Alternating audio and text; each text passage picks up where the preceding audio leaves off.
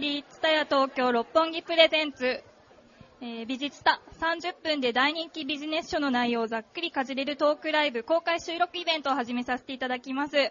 えっ、ー、と、今日でですね、第3回目の開催となるんですけれども、すごいですね、毎回どんどんお客さんが増えていってて、すごくありがとうございます。えー、やる気のスイッチ、一人会議の教科書などの著者、山崎匠さんがナビゲーターとなりまして、えー、ツタヤで今人気ビジネス著者に毎回30分で大人気ビジネス書の内容をざっくりかじれるトークライブというのをテーマにお話をお伺いしております。で毎回音声収録を行っておりまして、えー、山崎匠さんのポッドキャスト、タクラジにて後日音声配信も行っております。で前回、前々回のイベントの音声はすでにタクラジの方にアップされておりますので、えー、よろしければ聞いてみてください。えー、今回のゲストですね、えー、お一人目が自由になれるディクショナリー著者の浅見ほほこさん、えお二人目が死ぬまで仕事に困らないために20代で出会っておきたい100の言葉著者の千田拓也さんです、え今日はじっくりと書籍の魅力を聞いていきたいと思いますのでよろしくお願いします、えそれではナビゲーターの山崎匠さんそして本日お一人目のゲスト浅見ほほこさんにご登場いただきます皆様拍手でお迎えください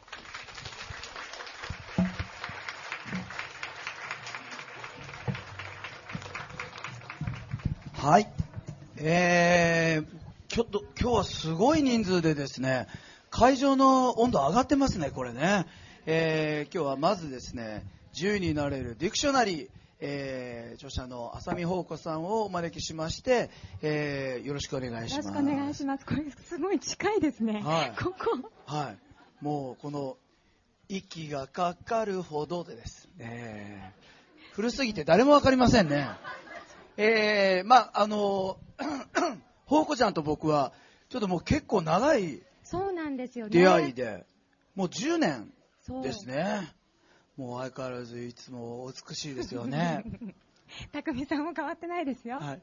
こうやってお互いに褒め合うことによって、えー、未来が開けていくと。そうですね。そういうふうに書いてありましたから。えーまあ、あの自由になれるディクショナリーということでこれがたくさんの人たちの、えー、心に届いているわけですがなんと累計もうすでに280万部のベストセラー作家ということでこれはどういうことなんですかね。自分的に言ってその自分の中にいるリアルな浅見方法とですね。こうやって、えー、本としてたくさんの人の心に届いていく浅見方法。この違いは一体何なんでしょうか？えー、なんかいきなりすごいところ出てきますよね。そ、ね。はい、それでも外に向かって仕事をしている時の自分と、うん、普段の時の自分って変わります、うん、か返しちゃった。こういうの困った時返しちゃう。たくみさんはどうですかって。まあ、あさみさんはそういう時どうですか？えーと、私は本当にあの正直言って実は本に書いてあることっていうのは、はい、普段の生活で自分が実験をしている結果を書いているんですね、うんうん、なのであの自分の生活の中であこういうふうに考えると本当に物事ってこういうふうに展開していくんだっていうのを、うん、あ面白いって思ってそれを本にしているところがあるから、うん、正直言って変わりはないんですけどね、うん、あの僕はですねあのいろんなところで匠さん浅見宝子さんとお知り合いなんですか？なんて言われると、あ、友達へ、みたいな形で、えー、答えさせていただいているんですが、もうみんなが聞くのは、その、リアルな浅見方法はどんな女性なんだと、はい、聞かれるわけですよ。で、僕がいつも答えてるのは、その、パーティーの話が分かりやすくてね、うん、あの、ほら、A っていうパーティーと B っていうパーティーにほら、両方誘われる時あるじゃない。あ、どっちに行こうかな？みたいな時に、A に行くとちょっと将来的に仕事につながるかもって思うパーティーで B はなんかそっちの方がワクワクするなってあると僕はね A に行ってしまいがちなんですよね。はいはい。で、あさみさんは直感で B って感じると B に行かれる人なんです。でそういう意味でいつも宝子ちゃんに会うたびにそうか頭じゃなくて心が感じる方向を選んでいくのが大切だよねっていつも僕としてはセンタリングされていくんですよね。でもね、この話、たまに例でね、匠、うん、さんと話をするとき出るんですけど、すごい重要なのは、その、誰でも A のパーティー B のパーティー、パーティーじゃなくても集まりがあった時に、うん誰でもじゃあ A に行くと仕事が広がりそうかもしれないって集まりってあると思うんですよ。うんこっちに行った方が得だな、得に感じるなっていう集まりですよね。すごい勢いでみんなうんうんって言ってますけど。そう。でね、そういうものを避けろとか、そういうものは欲だからやめろっていうことをこれは言ってるんじゃないんですよ。それではないわけですよ、ね。それではない。どういうことかっていうと、例えば、こっち A に行ったら自分の仕事が広がりそうだなっていうふうに、そのジャッジも含めて、あ、だったら心置きなく A に行こうっていうふうに思えるんであれば、うんその時の気持ちに本音になれってことなんです。どういうことかっていうと、B の方が本当はワクワクしているのに、A は頭で考えると仕事が広がりそう。だから A に行こうっていう判断はやめた方がいいっていう意味です。わかります？わかりますよわ。かる？そういう意味で A に行ってしまいがちなんです、僕は。えー、たくさんも？はい。だから、うん会うたびに、違う違うと。えーそういう時は直感だよね。ワクワクはどっち？こっちと思える自分の時もあれば、そうじゃない時もあるんですけど、会うたびにそこの部分がね、いつもね、チューニングされるんです。だから、僕はほうこちゃんの本を読んで、あーってやっぱり感じる人っていうのは同じように僕と同じように感じてそうそう知ってる知ってるだけどできてないみたいなところがふっと寄せられるんじゃないかなって思うんですよねでも私、たくさんのさらに面白いなって思うところは、うん今の A の話と B の話ね。A, A と B ときっと両方行くよね。はい今日ちょっと次があるんで そうそうそうそう。私そこはさすがだなって思う。あのそのなんていうんですかその辺は体力でカバーしてるんですよね。ね。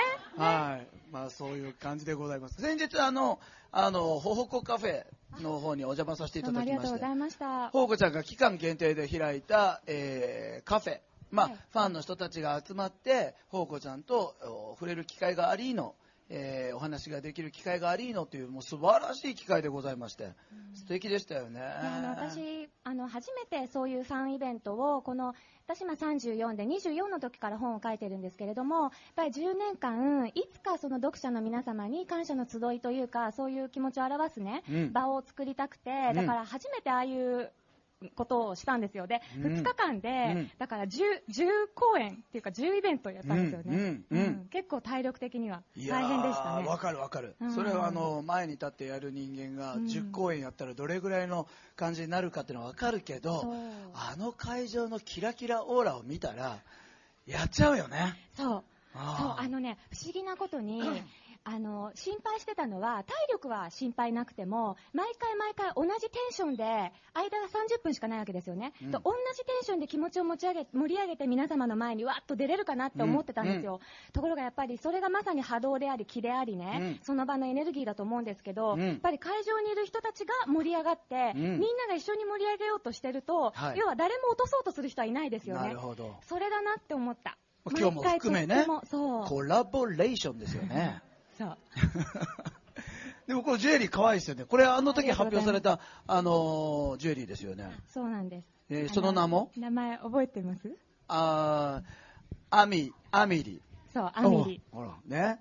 これどういう思いで作られたんですか？あこれはですね、はいあのージュエリーって特に女性の方はお分かりになると思うんですけれども、それをね、一つつけただけで、本当に、あ、今日も一日頑張ろうって思ったり、あ、これで守られてるって思ったり、自分の生活が上質に感じたりとか、そういうね、効果があると思うんです。うん。でも、その感覚とか趣味ってうん。人それぞれで、私はこういうのが好きだけれども、あなたはみんな違うものが好きかもしれないですよね。うん。全然違うテイストが。うん。で、その何かを選ぶときに、うん。ジュエリーでもインテリアでも自分の洋服でも、世間で流行ってるとか、ブランドの何々だとか、みんなが持ってるとか、そういう感覚ではなくて、本当にあなたの好きなものをあなたの感覚で選んでほしいっていうふうに思うんです。だからこう、うんあなたの選ぶものがあなたのブランドになる。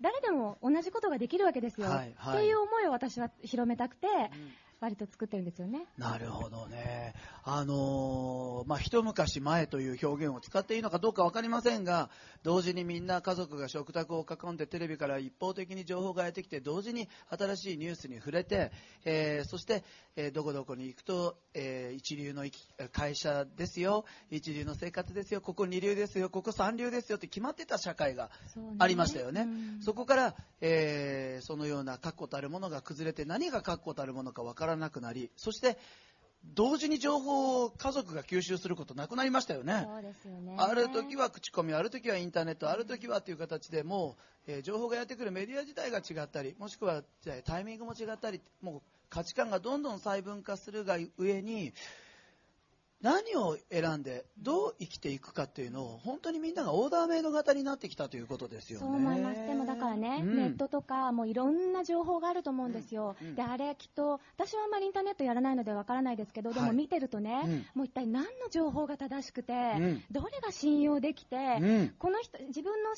きなこの人が勧めてるからってそれを選んでもやっぱり違ってみたりとか、はい。もう右往左往しちゃうと思うんですよ。うん。でも私だからこういう時こそ、うん。自分の本当の直感のまま選んでいる人は強いというか、うん。だって自分で選んでるからブレはないですよね。そうですよね、うん。あー自分軸で、うん。自分の価値観で選んだり、うん。生きたりしていく時代がやってきた。それを、えーまあ、象徴した一つのジュエリーとしてこうやって、まあ、来たわけですよね、もうその笑顔にやられるんです 毎回ね。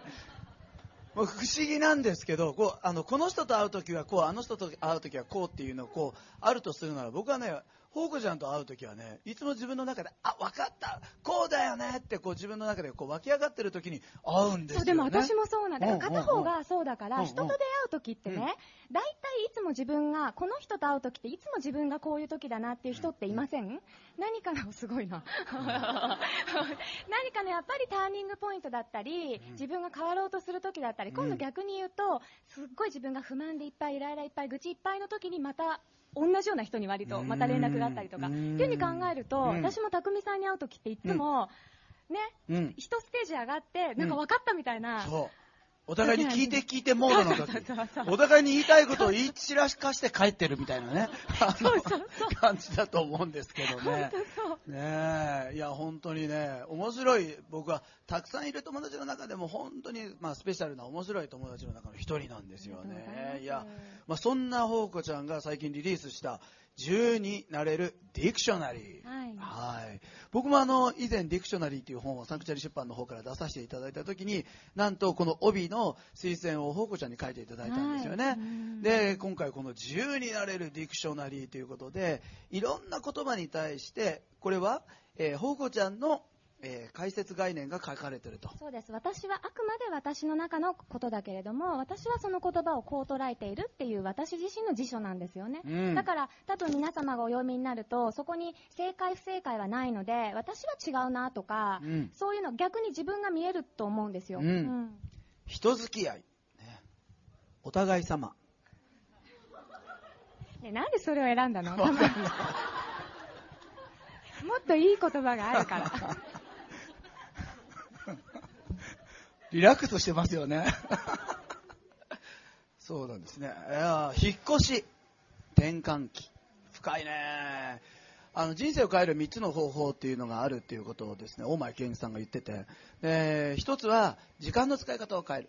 一つは、えー出会う人たち、あの、お付き合いのしていく人たちを変える。もう一つは住む場所を変えると。えー一番くだらないのはあ決意を新たにすることであるっていうふうに、えー書かれてましたけど、本当にこの引っ越しっていうのは転換期ですよね。考えてみると本当に自分が変わりたいって思う時って引っ越しが重なってたりだから逆に言うと引っ越しを先にすると何かことが動いたりしますよね。そうですね。だからうん引っ越しの必要があってから引っ越しするより、なくても引っ越しすると人生っていうのは非常に短いものなので、有意義なものになっていくんじゃないかな。うんうん僕はあの、よんあの、僕、あの、今46歳なんですけど、はい引っ越し16回、17回してますね。はい。引っ越し好きです。えじゃあ今みたいに割と先に引っ越しを決めてそうですね。すごい変わりたいんですね。ねそうなんですね。飽き性なんですね。飽き性だし、飽きる前に次へっていつも思ってるんですけどね。まあ、えっ、と、こういう言葉があるんですけど、物事は定義することによって体験することができると。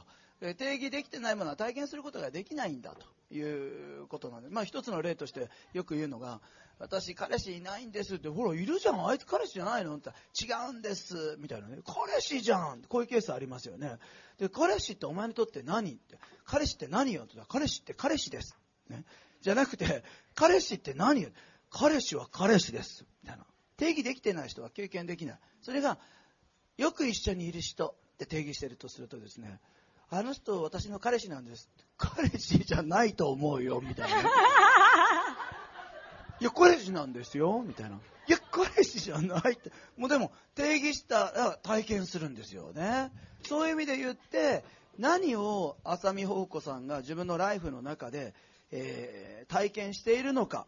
これがで、も確かに面白いです。今のね、お話聞いてて、私今ふと思い出したのが、はい気楽っていう言葉書いてるんですよ。はいで、気楽っていうのは、私は気が楽になるように考えていける人のことなんですね。うんだから気楽だねってもし言われたらすごい褒め言葉なんですよ。うんうんだからもし私があの人気楽だなって思える人がいいたら、どんな状況でもその人にとって気が楽になるような状態に持っていけるなんですけど、気楽って言われた時に即、あ、いい加減って思う人もいますよね。はいはいはい、はい。で、それってどっちがいい悪いじゃなくて、今の匠さんが言ったように、まさに気楽イコールいい加減ってインプットされてる人って自分の人生にはうん、その気楽な経験はないんですよね。そうだよね。うん、永久にこうキツキツ、それを悪いじゃなくて、うんっていう本当定義している通りに展開されていく。う。うんん。あの、変わってますよねって言うと怒ってる人いるもんね。あー好きでしょ僕？変わってますね。でしょって感じでね。変わってるでしょ？みたいな。変わってるって最高の褒め言葉ですよね。You are so unique ってことですもんね。うんそうですよねユニークな生き方したいですよね。案外これやってて、うんな行とか難しくなかった？あ、なね。な行ちょ。っと見てみて。な行って暗い言葉が多いのよ。あそうだった。うん。波。やる気や盛り上がりの波は誰にでもあるから、沈んだら盛り上がってくるのを待てばいい。こういう、なんていうのかなわこれもね、あの、うん割と、どうし、やる気の出ない時にどうやればやる気ができま、出ますかっていう質問を私すごいたくさんいただくんですけど、うん。それは多分、みんなにその波があるのでう、ん。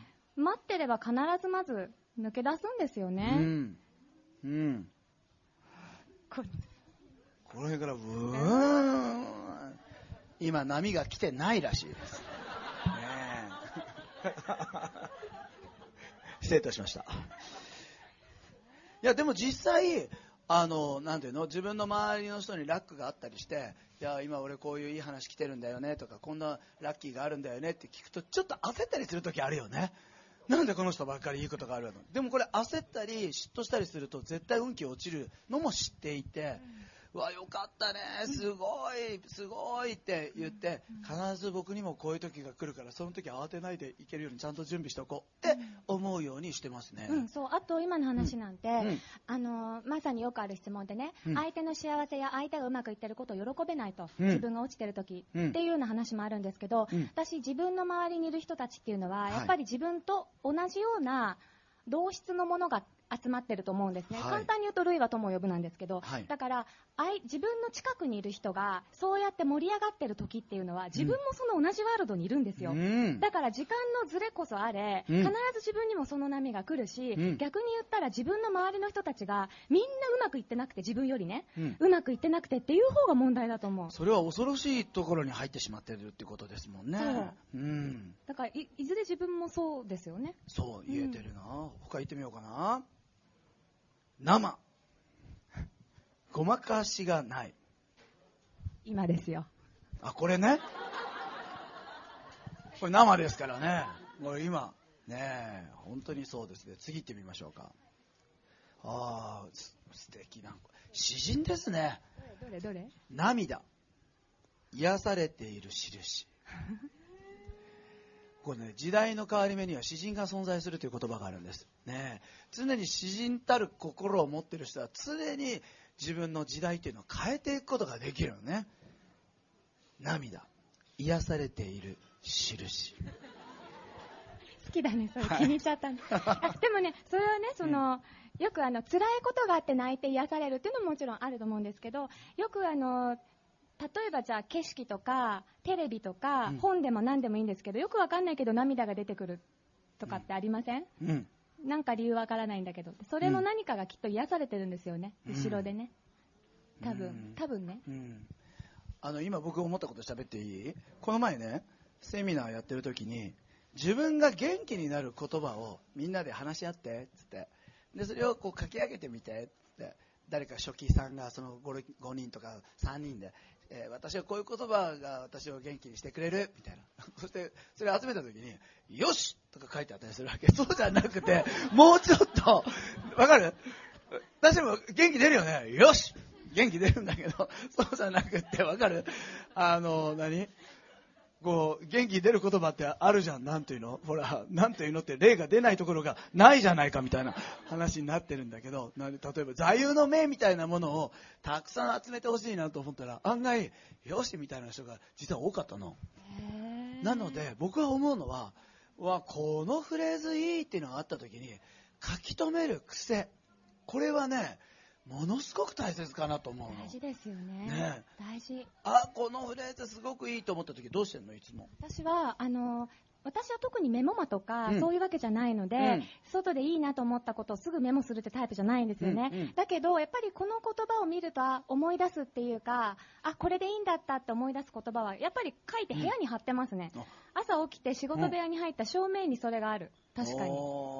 でねだんだんそれってね、うん。あのいつも同じ言葉だと飽きてくるんじゃないですか、うん。うん毎日見てるから、うんうん。だから3、4ヶ月に1回ぐらい変えてるかも。あんまり意識してないけど。なるほど、なるほど。そういえば。へえ。僕もあの高校時代ですね、すごいあの下宿生で、あのなんていうの、古い部屋に住んでるからさ、模造紙買ってきて、部屋全部こう、なんていうの、あの模造紙貼って、あのよよ4面。で、いい言葉を見つけるとそこへ書いてたの。へもう、もうわかる。耳なし法一の世界わかる。いい言葉に囲まれて、でもでも不思議なもんなんだけど人間って、自分の心にぴったりの言葉を選んでみたり、そうですよね。自分の心にぴったりの言葉が浮かんできたりするようになってて、これもそういう意味でう、んこういう感じよね。朝起きた時とか寝る前に、えいみたいな。何それ誰になってたの今？えいって。えい。えい。そういうツッコミ嫌だな。ほどほど。最高。言い切ってますね。これちょっと喋って。えー、ほどほど。うーん。なんでしょうね。ほとんどし喋れない。いや、これ僕はフォーコちゃんだなと思うだけどね。あこれなんていうの？ガツガツしてないよね。ああでも、うん匠さんも別にガツガツはしてないですよ。あ、そうですか、うん、あ、してる？してる？お互いにうまくいってますね。うんホテル。海外旅行の時は一番大事。国内では今、ほどほど思い出した。今おな言っていいおーい。じゃあじゃあ今のね、ちょっとガツガツで思い出したんですけど、あのーこれもね、ほほこカフェっていう、その、この間の Q&A にいよくあった質問なんですが、はい事前のはい質問で、うん。あの、相手に自己主張できなくて、私は困ってるとか、いう質問がうんいっぱいあったんですね。うん自分のことをアピールできない。はいアピールできないから友達になれない。新しいワールドが広がらない。はいはいはい。で、あのーそういう時に、うん私はその、友達になる時とか、相手と盛り上がって仕事になるでも何でもいいんですけど、そういう時って、うん自分のことをうまくアピールできたから友達になれるってわけじゃないと思いません、ん。うん。そう、んあ、の、自分を目いっぱい出して、私、僕こうなのよってやったからじゃなくって、なんとなく相手の雰囲気とか、その場のなんか雰囲気ですよね？うん。って考えると、うんそんなに頑張ろうが頑張る前が、うん友達になる人とはもうなれますよ。うん。って思わない、思う思う思う。だから縁こうねれはね。う。ん。なるほどなる。いや、僕もわかるわかる。わかります？僕あの昔ねあの韓国に仕事で通ってる時に大きい大きい財閥みたいなところの御曹司君と知り合ったの、うん。でなんか彼とすごい気があって、うん。仕事が終わると11時12時にいつもいつも行ってたバーで待ち合わせをして、ん。で彼日本語喋れるんだけどお前英語喋れた方がいいから練習しろっつってずっと英語で喋らすわけ僕に、で俺が苦しんでうわわかんない。言えねえとか言っても英語で言えって言うわけよ。でそうやっていつも鍛えてくれてた男の子で、まあ、ニューヨークで生まれ育ってでその財閥を作り上げたおじい様が、えー、と亡くなる前にハワイで養生されてる時に彼を呼び寄せて1年間教え込んでそれでおじい様は他界されるのね。で彼は戻ってきてその韓国の会社を継ぐんだけどその彼が俺はマレーシアに仕事に行かないといけなくなったんだっつって。えー、じゃあもうこうやって毎月会えないのって当時ほらメールとかない時代よ、うんうん。うん会えないの？って言ったらいや必ずお互いに活躍してたらいつか会えるさなんて言われて、ねえじゃあさ俺に1個だけ何か教えてくれない？っつってうん。お願いしたの、うん。そしたらタクは大丈夫、グッドコミュニケーターだから、アフリカの奥地でもビジネスを立ち上げれるよって言われて、いや、そうじゃなくって、そういう話じゃなくって、あ、この言葉をいただいたよなって、自分がこう思い得るような何かアドバイスない？って言ったら、こうやって言われたの。タクっていつも会うたびに100%じゃんって、8割か7割まで落としてごらんって言われたの。要はほどほどっていうことを教えてくれたんだと思うんだけど、いつもその出会いに一生懸命。あ、そうそうそうそう、ん。そういうのってな精一杯。うん。相手疲れるよね、そいや僕の僕の定義がそうだったんじゃない？要はうまくいくとは自分の力を100%出し切った時のみぞ現れるものである、みたいな定義だう、ったんだと思います。うん。それを彼に言われてね、うん。それ以降7割とか8割にしようとしてるわけ、うん。なんかあの、うん。なんだろうな、好きなこととか、うん。本当に本音でワクワクすることに向かってる時って、うん。旗から見ると全開でやってるように見えるんですけど、うん。うん。自分の中では目いっぱいじゃなくない？なんて言うんだろう、うん。こう、穏やかな静かなワクワク感、うん。8割、8割、7割のワクワク感がずーっと続いてるわけですよ。だからその、ほどほどとか、三日坊主をうん単発でずっとやるみたいな、わかります。こう、瞬発の100%じゃないのうんうね。ん。うん。だから、最高ですよいやね。それすごい大切なことだし快適だしね。そうです、そうです。うん。うん。自分の心にもいいよね。相手の心にもいいけど。僕これちょっとやっていいよ。ホテル。海外旅行の時は一番大事。国内では駐車場があるから便利。ホテル。なんでそこ取るんだろうね。本で？当にわかんない。もうちょっといい言葉いっぱいあると思うよ。本当はこっちだろうと思ってね。本音 でも旅はホテルで決定するよね。確かにそうですね。旅はホテルで決あ定します。でもね、旅行するときね、結構人それぞれで、ん限られたお金をどこに一番使うかって言ったら、まあ、匠さんはね、限られたお金じゃないかもしれないですけど、そんなこともないのよ。そう？そうなの？その、食に使うか、うん。ホテルに使うか、うん。それともその、活動自体に使うかうん。って分かれますよね。分かれる。うん。僕はホテルだう。んと私もそっちですね、割と。ホテルは旅を決定さすからね。うん、うん、遊んで遊んでえー、こんな短い時間しかホテルに帰って寝てないのにもったいないと思ってもホテルは絶対お金をかけた方がいいですよね、本音。全ての判断基準。答えが全部あるところ。理由はなくても本音で感じることが直感。そうです。直感はあのこれは私よく本に書いてるんですけども特別に空から降ってくるものでも鍛錬して思いつきやすくなることでもなくて自分の本当の本音でなんだかわからないけれどこういうふうに感じるっていう本音が直感のことなんですよね。だから鍛錬して直感が出やすくなる気がするのはこのあ今感じてるこの理由はないけど漠然としたこれが直感なんだってことを分かりやすくなってるだけでうん。回数が増えるわけじゃない、うん。ううんん。うんそれ。うーん。この本の中にはイラストもたくさん使われてますけどこれも宝子ちゃんのイラストなんですよね。そうです。この豚はあの大丈夫豚っていうね、うん。大丈夫豚って絵本がもともとあるんですけど、その豚なんですよ。大丈夫だうん。いや素晴らしいですよね。いやほら日本語は知らない間に覚えてて英語は学校で教えられたじゃない。で僕韓国語を20代の後半あの覚え出したのね。であのテキストを使うわけでもなく韓国語と日本語喋れる子から教えてもらったんだけどあの一番初めに覚えたのはね大丈夫なの。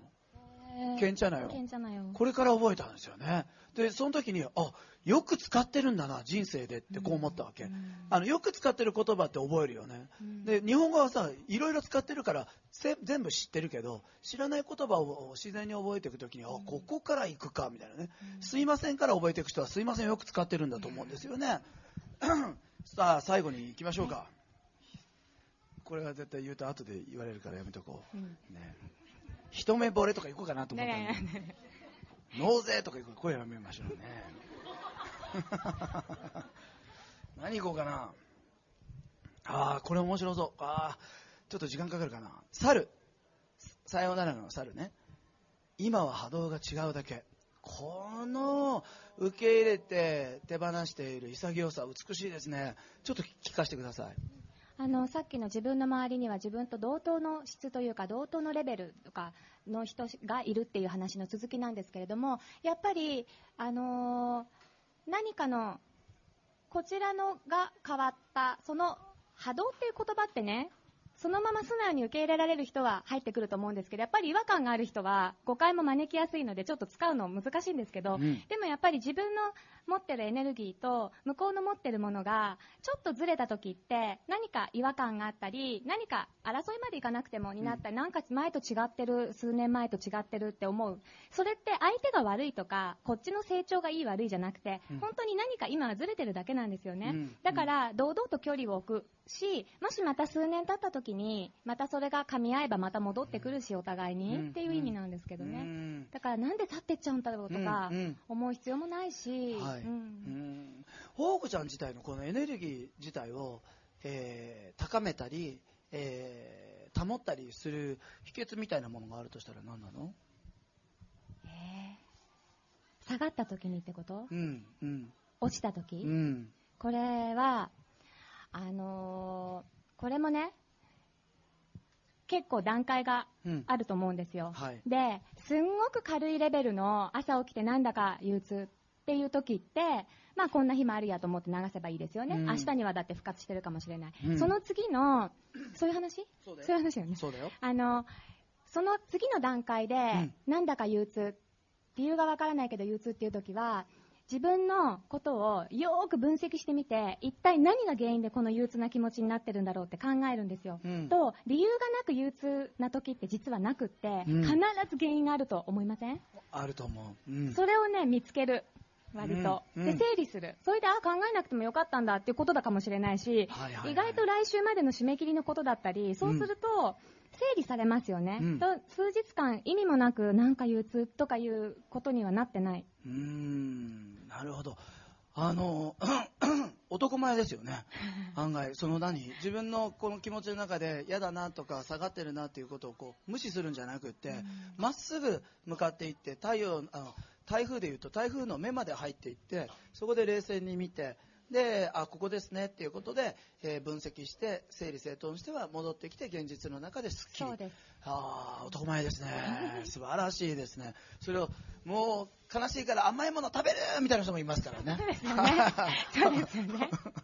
お酒とかね、うんいますよね。ね。いやそのなんかこう冷静な感じが僕はなんか素晴らしいなとこうやって喋ってるともう30分経ってしまったそうびっくり。早いですね。ね。うん。えー今回ですね、えー、サンマーク出版の方から自由になれるディクショナリー、えー出版されました。浅見宝子さん来ていただいて、えーまだまだ皆さん聞きたいもっとこういうこと聞いてほしいってあるかと思いますが、えー、とうとう時間となってしまいました、えーありがとうございました。大きな拍手でどうぞ。ありがとうございました。ありがとうございます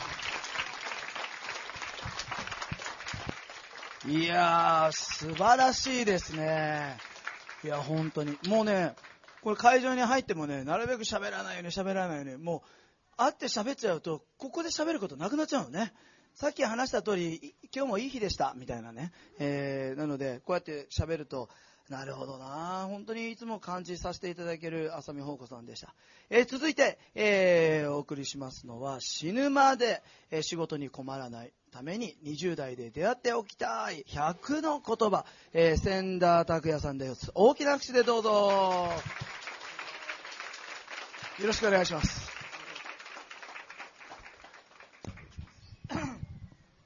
千田拓也さん、山崎匠、ダブルタク。ろしくお願いします。よろしくお願いします。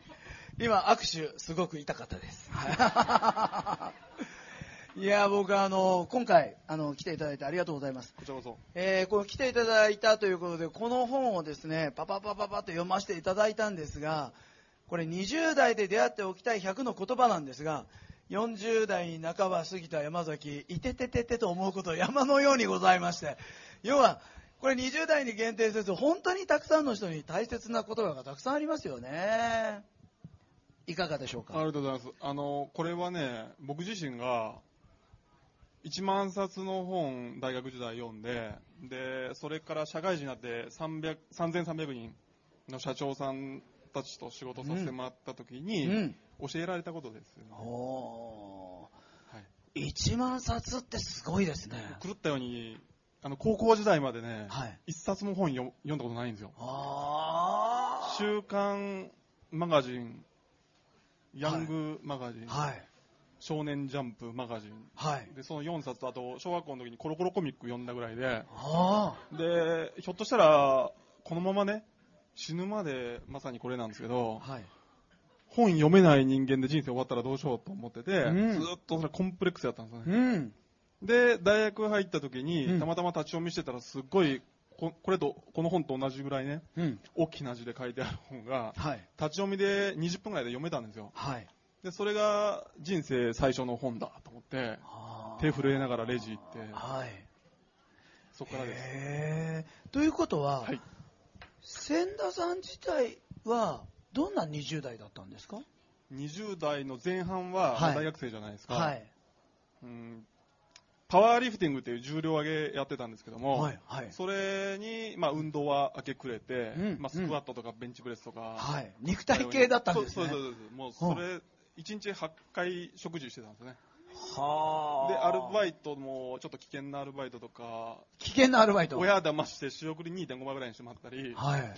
あの自分でも、まあ、サラリーマンの初任給よりもたくさん稼いでて、うんそれを全部食事代と本代に費やしてた。おー、稼いでは食べて読んで、稼いでは食べて。食べてるか読んでるかどっちかそんな20代の前半。前半は。うん。で、中盤後半とどういう風になっていくんですか？で、本だけはやたら読んだんで、頭の中ぐちゃぐちゃなんですよね。うんうん。で、誰が何を書いたかなんてもう全然覚えてなくて、とりあえず本当に両手で、毎日すごい、仙台の丸善と金光堂って結構有名な書店があるんですけど、はい。そこに往復で毎日通って、うん。すごい量の本抱えてきたんですけども、それが頭の中でね、もうぐちゃぐちゃのまま社会人になって、最初、損害保険会社勤めた時に、うん。あの法人営業部っていう、はい社長さんと会う仕事うんやったんですね。うん。で、保険を売ってもらう会社を作る仕事をしてたんですけども、その時に、まあ多分、7、800人の社長さんと仕事させてもらって、うん。で、その時に、どうしたらこの人たち、自分の親の世代ですから、は全然会話とかね、当たり前ですけど、ひよっこだから通用しなかったんですよね。うんうんである時ね、こ頭の中からポンって言葉が出た時あって、うん。ある社長さんに契約もらったんですよ。うん。で、人ってこうやって響く言葉を突き刺せば、動くんだって、うんそれから本当にね、バカの一つ覚えで、うん。口説き文句突き刺しまくって、うん。で、転職してコンサル会社っていうのはもう100%社長さんと仕事するじゃないですか。はい。で、その時も、銃の乱射みたいに言葉発しまくったら契約バンバン取れるんですようね。ん。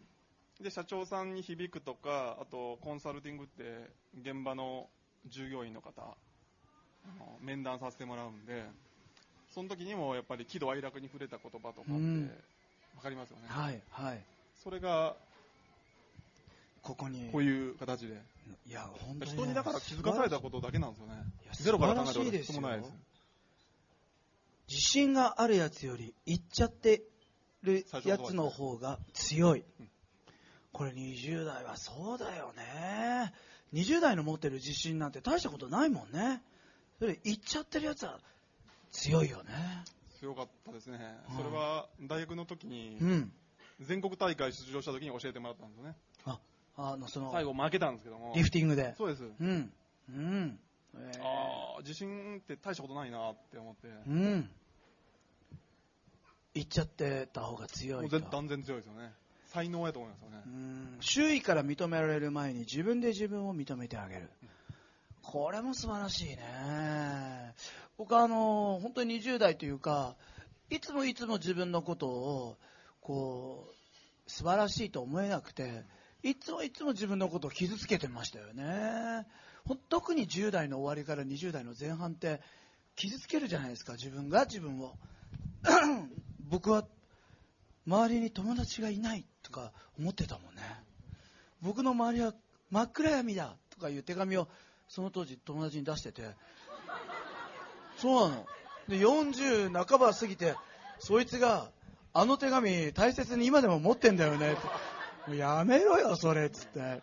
それはやめようよっつって言ったんですけど結構僕は僕を傷つけていましたよね。逆にこうやって周囲の認められる前に自分で自分を認めてあげる。大切ですよね。どうですか？10, 10代の頃に限らず、うん。あの成功されたエグゼクティブの方々たちってみんな共通してたのは、うん。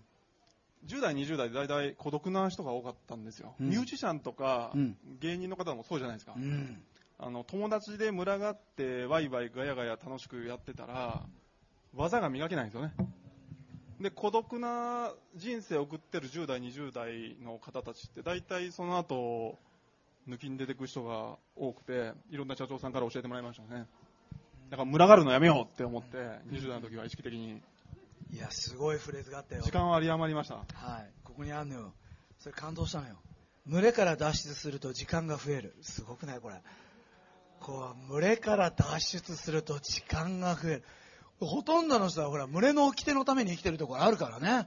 例えばもうほら仕事終わってもう残業しなくてもいいのにみんな残業してるから帰れないみたいなね形でなんかしてるふりしてよみたいな形で群れから抜けれないケース多いですよね。このことをおっしゃってらっしゃるんですよね。群れから脱出すると時間が増える、はあ、その時さっき友達とこれ言ってたんですけどさっき友達3人で集まったんですけど3人とも遅刻して集まったのね。ごめんごめんみたいなね。タイムイズライフ遅刻は殺人と同罪って書いてありますよね 響きますよね。お互いにごめんごめんって謝り倒したんですけどねどうでしょうか？私もね実は告白してこれ収録されてますもんね。はい。あのこの本出してしばらくしてから遅刻したんですよね。はいはい。で池袋の出版社仕事行ったんですけども、はい。あの交番に自首しなあかんかなって笑い話になって、うん。でその時もあのこの本読んでいただいた社長さんとね、うん。仕事だったんでまあでももともと10代の頃遅刻魔やったんですよ。うん。だから社会人になってから今年初めてその池袋の出版社行った時に遅刻したんですけども、うん。これをちゃんと自分の中で流しておくことによって遅刻って人生でほとんどしなくなるんじゃないかなって思って、うん。研修とかでもよくお話しするんですよね。うん。だからクライアントのところとか今何社か行く時には1時間半前には最寄りの駅出張の遠いとこ行く時は着いてで一番お気に入りのカフェで作戦練ってから行くようにして。素晴らしいですね。何をするかより誰とするか。あ仕事ですね。これすごいですね。何を仕事としてやっていくかより誰とするかが重要だと。これについてお願いこれもねあのこれはコンサルの時に確信したんですけどもいろんな有名なコンサル会社が3社とか5社とかコンペの時あるんですね。競合で。でその時にあのこれも会社名言わないから大丈夫だと思うんですけど他社の企画書を社長さんが持ってきてこれ千田君どう思うって聞かれてね。であいいんじゃないですかと言ったらじゃあ千田君やってよって言われて 要はどういうことかっていうと楽譜は何でもいいんだけど誰が奏でるかっていうのがすごく大事やってことはそこで気づかされてね。で企画っていうのは考えた人じゃなくてそれを実行する人っていうのがやっぱり企画って大体横道それたり人間関係でドロドロになったりするじゃないですか。その時に誰と一緒だったら自国の超特急に乗ったとしても後悔しないかっていうのが企画やったと思うんですよね。仕事やと思うんですよね。ねもし失敗するんだったら嫌いな人と失敗するよりは好きな人と失敗した方が絶対いいですよね。うんうんうん仕事とかプロジェクトってほとんどが100発100中ってことはないですから、うんうん。なるほどね、誰とだったら銀行強盗できるかって考えたことありますよね、はいはい。あいつダメだよ。絶対なんかこれ押したらどうなるんですか？ビーみたいな。押したらダメじゃんみたいなね。あの人っているかななんて思ったりする時あるんですけど誰とだったら銀行強盗できるかこれ大切かなと思ったりする時よくあるんですよ。結婚も近いと思うんですけどね。ああ、うん。あ結婚も近い。近いと思うんですよね。おそれはちょっと聞きたい人多いんじゃないですか？結婚とは？いやあの A っていうねうんなんか見栄えのいいというか経歴も良くて親が賛成しそうなうん。相手と、はい。B というちょっとリスキーな相手と結婚して迷ってるって言った時ね、うん。50対50で天秤が釣り合ってるって言った時は、うん。私だったら、ま、迷いなく B 選ぶんですよね。あ。何かというと、うん。A だったら、うん。賛成してくれるっていう下駄履いてて初めて釣りやってるわけじゃないですか。おー。周りがね。おー。でも B だったら、みんなに反対されるにもかかわらず釣りやってるわけですよ。うん。だから B の方が絶対後悔しないですよね、死に際に。なるほどはね。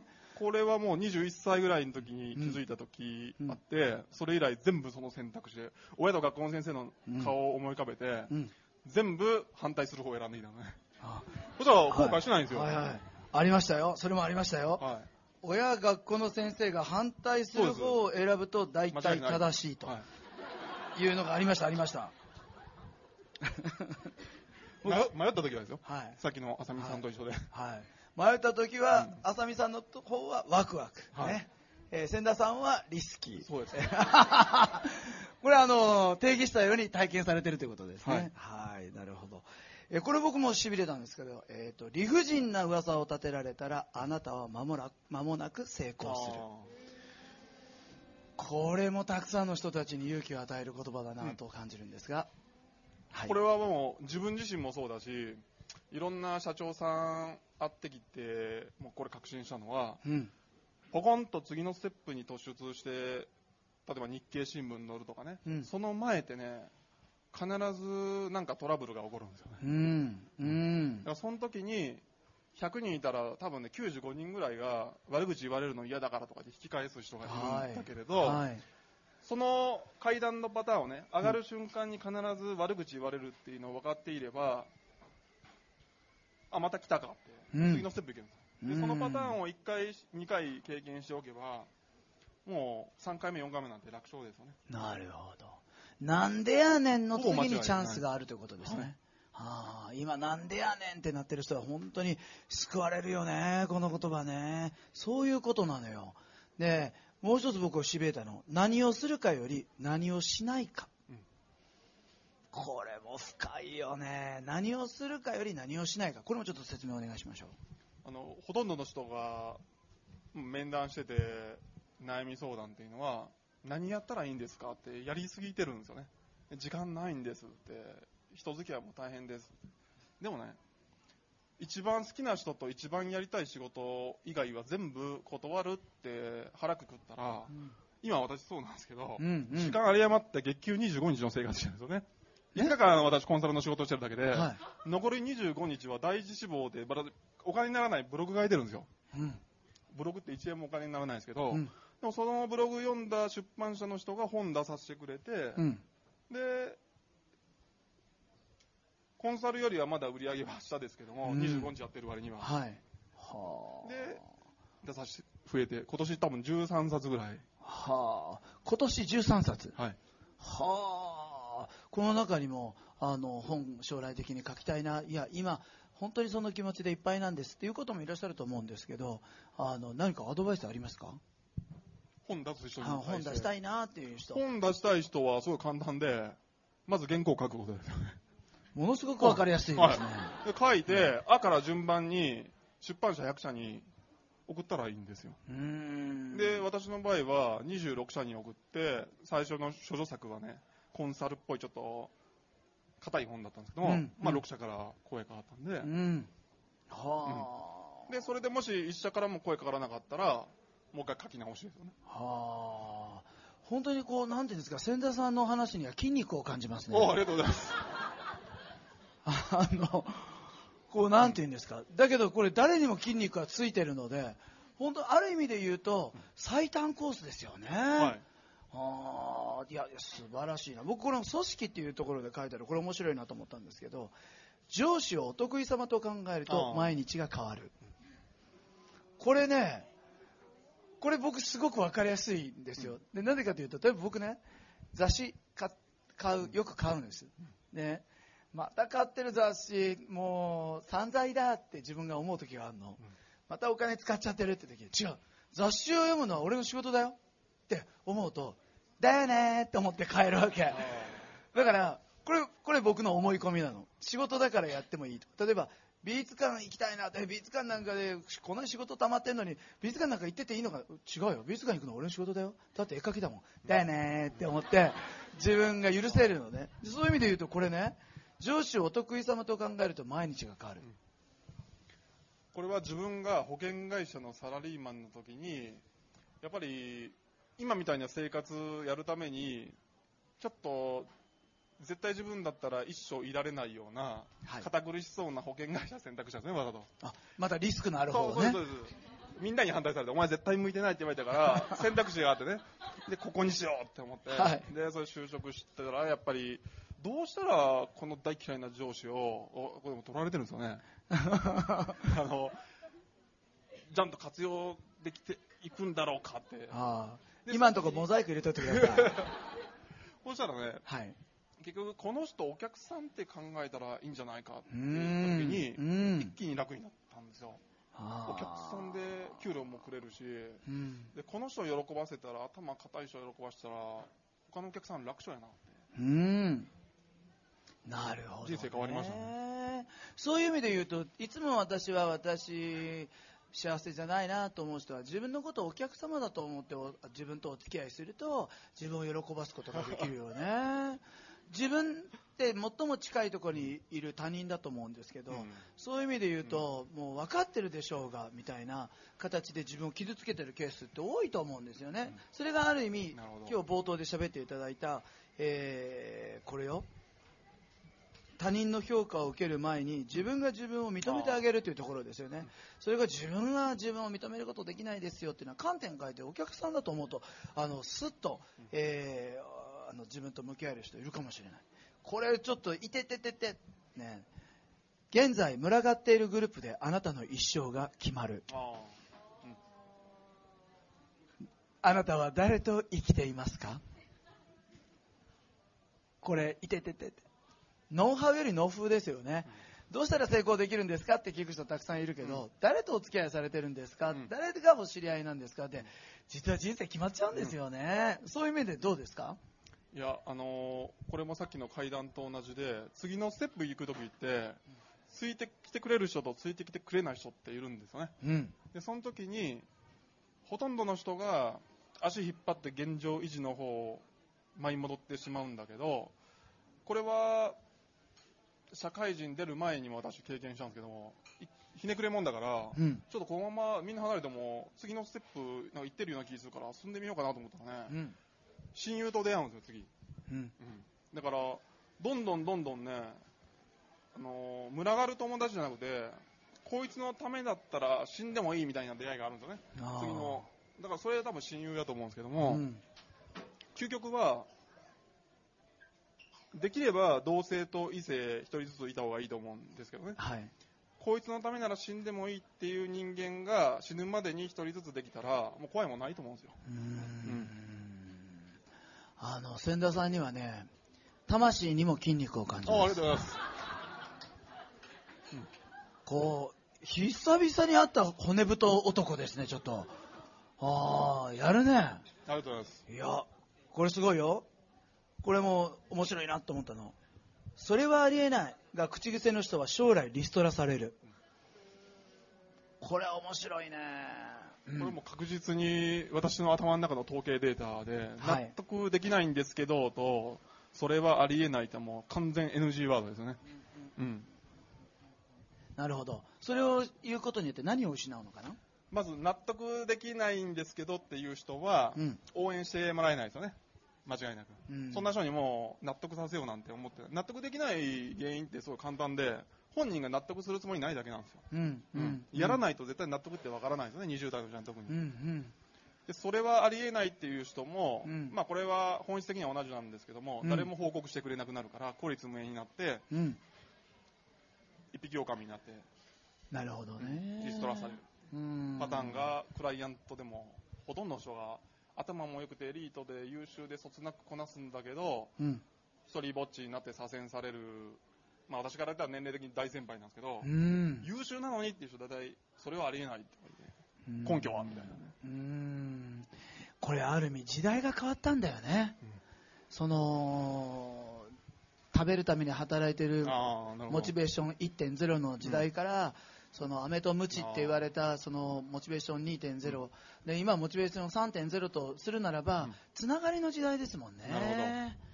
ちょっと仕事ができるっていうのだけじゃちょっと厳しいところがあるのかもしれないですよね、あの採用試験なんかでね、うん。あの能力を測る時代があったじゃないですか、で今なんかエアポートチェックっていうやり方をやって、うん。そのい一緒にもしこの人が採用されたら一緒に働くであろう仲間たちが採用で座ってて、エアポートが封鎖になって一晩過ごさないといけなくなりました。この人と一晩過ごせるかなっていう観点で見るんだって。で見て無理っていうのが一人でもいると不採用なんだって。であいけるかもってなると採用って決まるというその能力の差よりそちらの差の方が実は重要な時代になってきたっていうことなんでしょうね。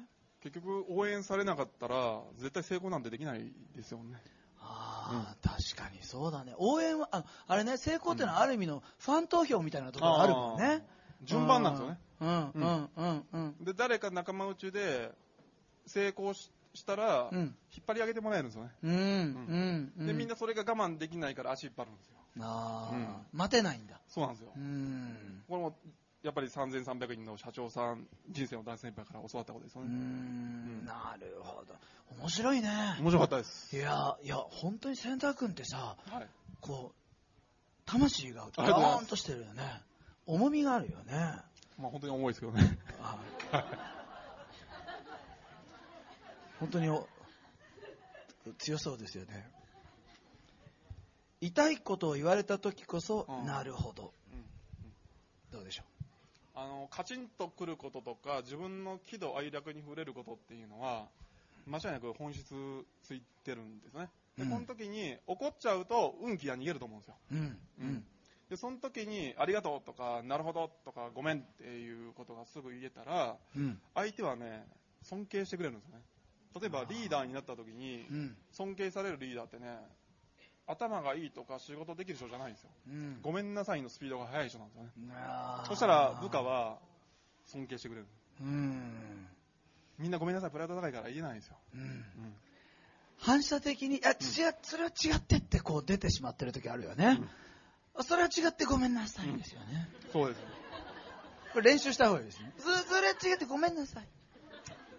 ありがとうって結構簡単なんですよ言うの。なごめんなさいのがね明らかに難易度高いんです。おーそう確かに言えてる。うん。ありがとうは難易度、まあ、そんな高くないと、うん。ごめんなさいは難易度高いよねと、うん。これすごい波のようにうなずいてますねこれ。でもね本当いててててって感じね。これねなんかね学べる本なんだけど千田君に怒られてる気持ちになるんだよね本当ですか？怒られてる。ででもねなんかね叱られたいしない持った生徒指導の先生って感じなんだよなああいただきました。最高ね。ありがとうございます。最高。恋愛について千田君がえー語ってると。これを行きたいね。恋愛。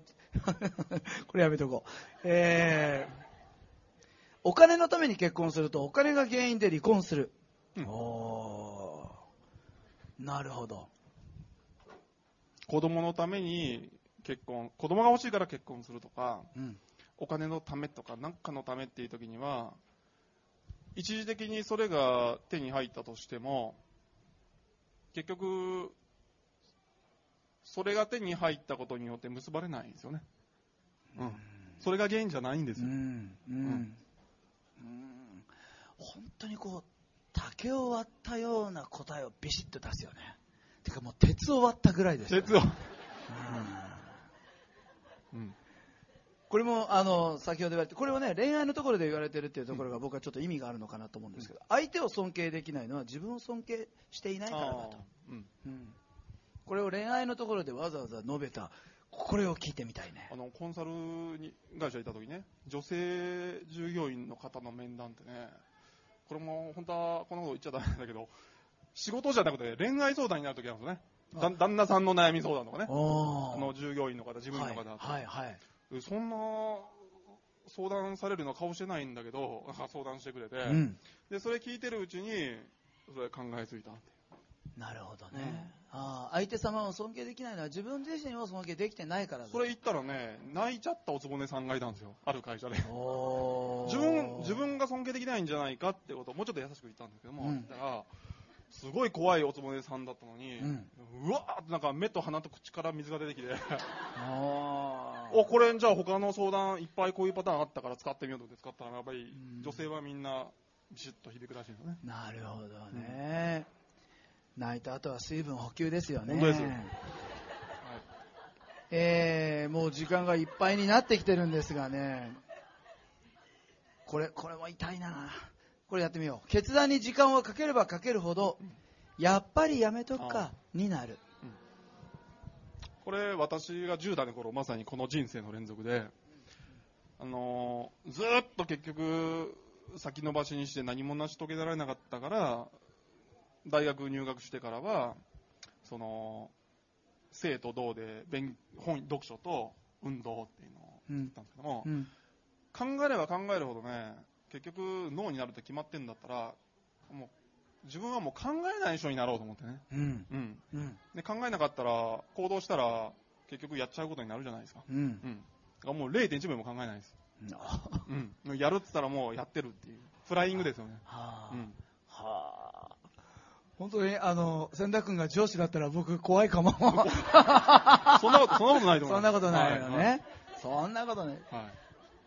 これ上司について書いてるところがあってね、すごい話なのよ。一緒にいてっていうやつね。ああったあったあった。一緒にいて居心地がいい上司が将来のあなた。うんこれ、いい話だなと思った。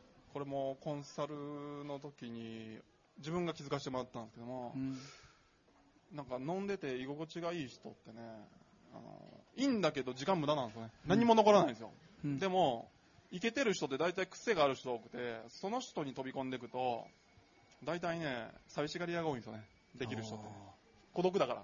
うんで、友達いないから友達になれるじゃないですか。うん仕事のノウハウとかいろんな教えてもらえるから、こっちもめきめき力ついてきますよね。うんね千田君ってさ、はいサインしてくださいって言われた時にさ、なんて言葉書いたりするの？今日はね、サインする人には辛い時にはスキップっていう。はい、可愛らしないん。かイメージと違うなそれ結構ね、そのギャップがいいって言ってくれた子がいて、うん今年はそれでいこうと。何？辛い時にはススキップ。今日、今年の年賀状に書いてあるんですよね。うさぎ年の。ああなんか意外やお前それでええのかと書きそうですけど違ねう違う違う。ビシッとくるかなと。これ最後になりますけど、はい。この決断。これ一番最後の締めくくりの100という項目で書かれてる、うん。自分で決めたもの以外は決断ではない、うん。これも素晴らしいなと僕は思いました。はい最終的にはね、その、他人の選んだ模範解答より自分で選んだ不正解の方を選ぼうって、もうこれは大学生の時から決めてて、うんで必ず私ね、あの、教授とか、あの、親に相談してた。それは、うん彼ら彼女らにしてみたらね、なんか相談してもらえたとか錯覚してるけど、そうじゃなくて、それを選ばないように相談してたんですよね。大先輩ではい。偉い人にね。うんうんうん。で、間違った選択肢選んだら、私いつも毎日意識してるのは、いつ死ぬか分かんないですね、人間って。うん。致死率100%ですよね。うん。そしたら、最終的には自分がバカバカやってきたなってニコって笑える方をうん。選ぼうと思って、うん。うん。なるほどね。コンサルの時にね、うん。年間50回飛行機乗ってたんですよ。はいはいはい。飛び回っててね。はいはいで、その時、あの、いつ墜落するか分かんないじゃん。普通の人よりは多分死ぬ確率高いですよね。そうですねうんその時に、今から墜落しますって言った時に後悔しないかどうかっていつも考えてた。ちちょっと変わってますけど、ね。なるほど自分の人生のチェックポイントを、まあ、飛行機に乗るという機会を使ってうん持っていたってことですよね、飛行機大嫌いだったんですけど。いやいやこんなねでもね僕はすごいねバランスを感じるんだけどその、はい千田君のこの決断というところに書いてるね。これこれこれこれどこやったっけ？あった迷ったら相談する人を相談する一人をあらかじめ決めておく。